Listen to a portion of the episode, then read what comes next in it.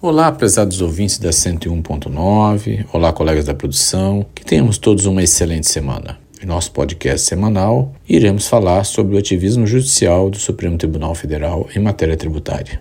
Terminamos 2022 e começamos 2023 com um cenário de caos em termos tributários, com uma inclinação parcial das cortes superiores em favorecer a fazenda pública ao detrimento dos contribuintes gerando um desequilíbrio de forças. Na prática, o que temos presenciado é a quebra do artigo 2 da nossa Constituição, que preceitua, abre aspas, são poderes da União, independentes e harmônicos entre si, o legislativo, o executivo e o judiciário. Fecha aspas. O que se percebe nitidamente é que o protagonismo do Supremo Tribunal Federal em matéria tributária tem prevalecido sobre os demais poderes. Em nossa opinião, isso decorre da inércia dos demais poderes.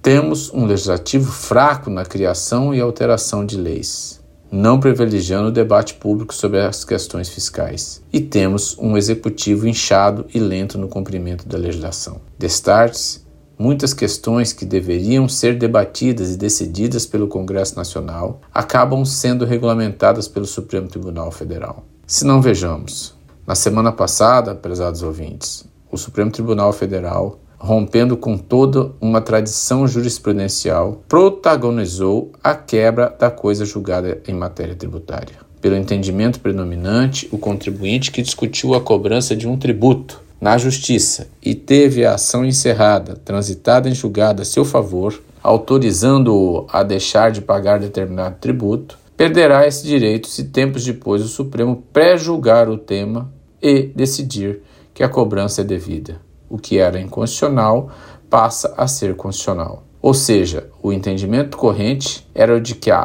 coisa julgada nas relações de trato sucessivo só seriam interrompidas de forma automática se fosse publicada nova lei que tornasse prejudicado o fundamento jurídico utilizado pela decisão transitada em julgado, ou se a Fazenda Pública utilizasse o instrumento jurídico da ação rescisória quando cabível. Do ponto de vista prático, para o empresário brasileiro, a segurança jurídica considerada como um princípio constitucional protegido pela Carta de 1988 em matéria tributária não existe mais, pois sempre o STF poderá revisar seu entendimento. Como diria o saudoso cantor e compositor Renato Russo, abre aspas, que país é esse? Fecha aspas. Na mesma linha de intervencionismo, o ministro Luiz Fux em decisão monocrática de caráter liminar, permitiu que os estados voltem a cobrar ICMS sobre as tarifas de TUSD e TUST nas contas de energia elétrica, ainda que legislado pelo Congresso brasileiro a não incidência do tributo.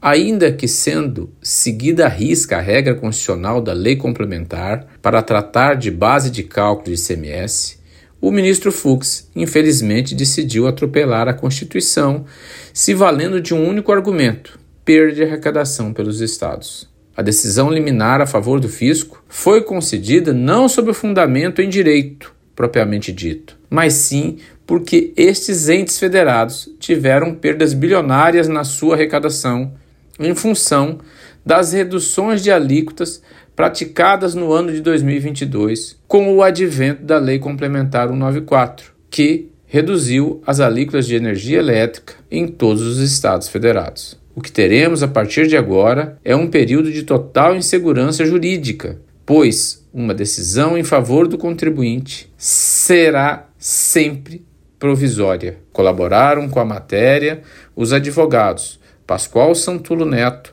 e Renato Melon.